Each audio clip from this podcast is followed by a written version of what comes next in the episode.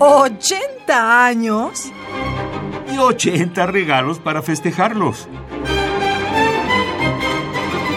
Cada día un regalo musical diferente. Junto con Palestrina y Victoria, Orlando Di Lasso está considerado el líder de la escuela romana en su época de madurez musical. Su nombre viene a completar la gran tríada de la música polifónica del siglo XVI, de la que también forman parte Palestrina y Tomás Luis de Victoria. La obra de Orlando Di Lasso, que junto con la de Palestrina señala el pleno y esplendoroso refinamiento de la tradición polifónica del siglo XVI, es una de las más amplias y conocidas.